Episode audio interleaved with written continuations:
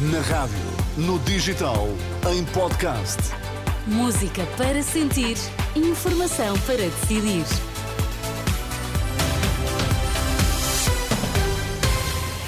Sexta-feira, 9 horas, Sérgio Costa. O que é que está em destaque?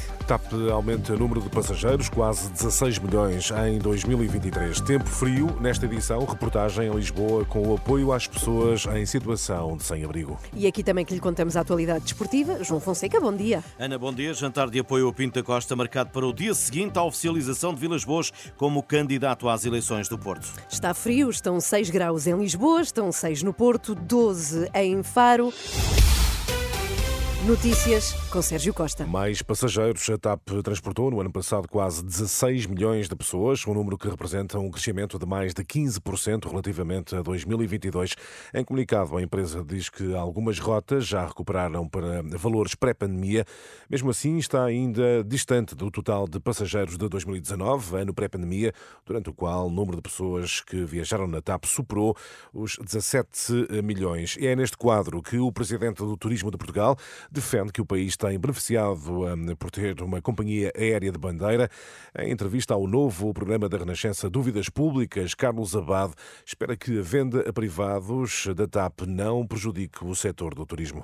Não espero bem que não, mas quer dizer, mas uh, isso é, como é evidente, não é? Mas não, não sei qual, qual, é o processo de privatização, não sei quem é que. Mas o que é que se vai seguir. facto de ter o que é que uma companhia seguir? de bandeira, o que, o que eu estou a dizer é que tem beneficiado bastante do facto de termos uma companhia aérea que efetivamente eh, começou a colocar-se de uma forma estratégica neste tipo de mercados.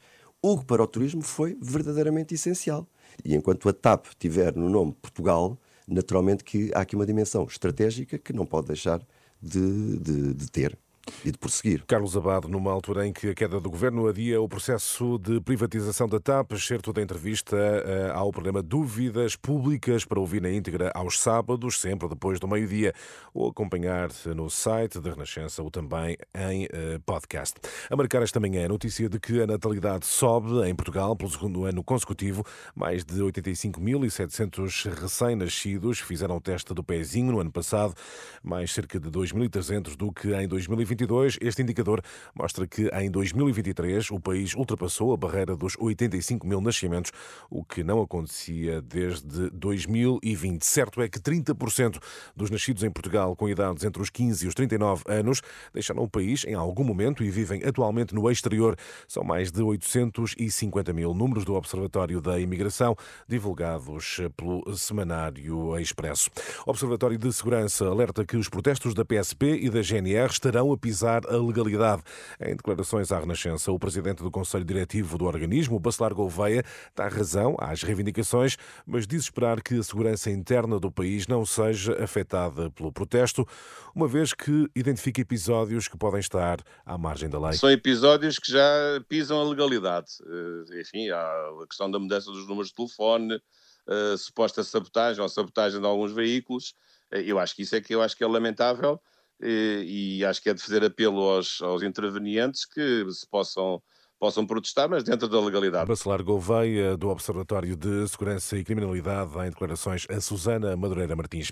Sobem de tom as reações ao ataque de forças norte-americanas e britânicas contra os rebeldes Houthis do Iémen. A Rússia diz que a operação em retaliação pelos ataques a navios no Mar Vermelho distorce as resoluções do Conselho de Segurança e configura um desrespeito pelo direito internacional. Já a China admite preocupação com a escalada das tensões no Mar Vermelho, também dos últimos minutos a reação dos rebeldes do Iémen que prometem continuar a atacar navios uh, ligados a Israel. Agora, o desporto, João Fonseca, Comissão de Apoio à recandidatura de Pinto Costa, já tem data para o encontro. Dia 18, quinta-feira, em Fanzers, o jantar adiado devido ao acidente sofrido pelo presidente portista vai realizar-se no dia seguinte ao anúncio oficial da candidatura de André Vilas Boas na Alfândega do Porto. Porto que critica a atuação da arbitragem e da disciplina da Federação. Vítor Bahia, ao jornal O Jogo, fala em dualidade critérios e dá exemplos. O administrador da SAD Portista mantém-se fiel a Pinta Costa e recorda nega a pessoas ligadas a Vilas Boas em 2018. O Porto, que é também um dos clubes apurados para os quartos de final da Taça de Portugal, juntamente com o Sporting, Benfica, Gil Vicente Vizela, Leiria, aos quais se juntaram ontem Santa Clara e Vitória. O treinador da equipa de Guimarães, Álvaro Pacheco, apontou ao objetivo dos minhotos na prova. É uma prova em que nós queremos ir o mais longe possível Uh, e por isso estamos muito orgulhosos de estarmos nos quartos finais e isso é, deve-se principalmente a, a, ao mérito dos meus jogadores.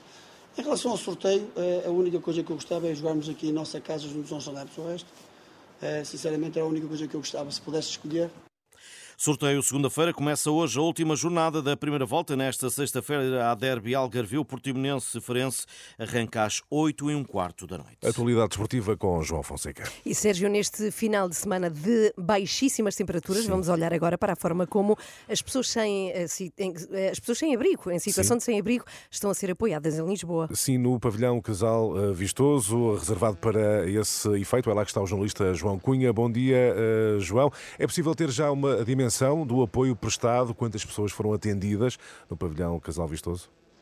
Largas e largas dezenas de pessoas, Sérgio, mas melhor do que ninguém, Paulo Santos, o coordenador do NPIS, o Núcleo de Planeamento e Intervenção do Sem-Abrigo, pode ajudar-nos a perceber. Paulo, bom dia. Que número de pessoas é que foi atendido aqui no pavilhão do Casal Vistoso e quantas é que pernoitaram? Bom dia, hoje tivemos 77 pessoas que se dirigiram aqui ao, ao Casal Vistoso. Dessas 77, 68 pernoitaram aqui, as restantes foram encaminhadas para outras respostas da cidade de Lisboa. Isto é o segundo dia. No primeiro dia, como é que foi? O, o terceiro, o terceiro, o dia. O terceiro dia. Como é que foi os números? Foram números um pouco, um pouco mais abaixo, têm vindo em, em, em crescendo. Uh, no total, até à data de hoje, tivemos mais de 180 pessoas que se dirigiram aqui, tiveram atendimento aqui no pavilhão. Uh, convém dizer, Sérgio, que em Lisboa estão referenciadas mais de 3 mil pessoas que estão nesta situação de sem-abrigo, mas cerca de 400 é que vivem sem teto, ou seja, não têm solução.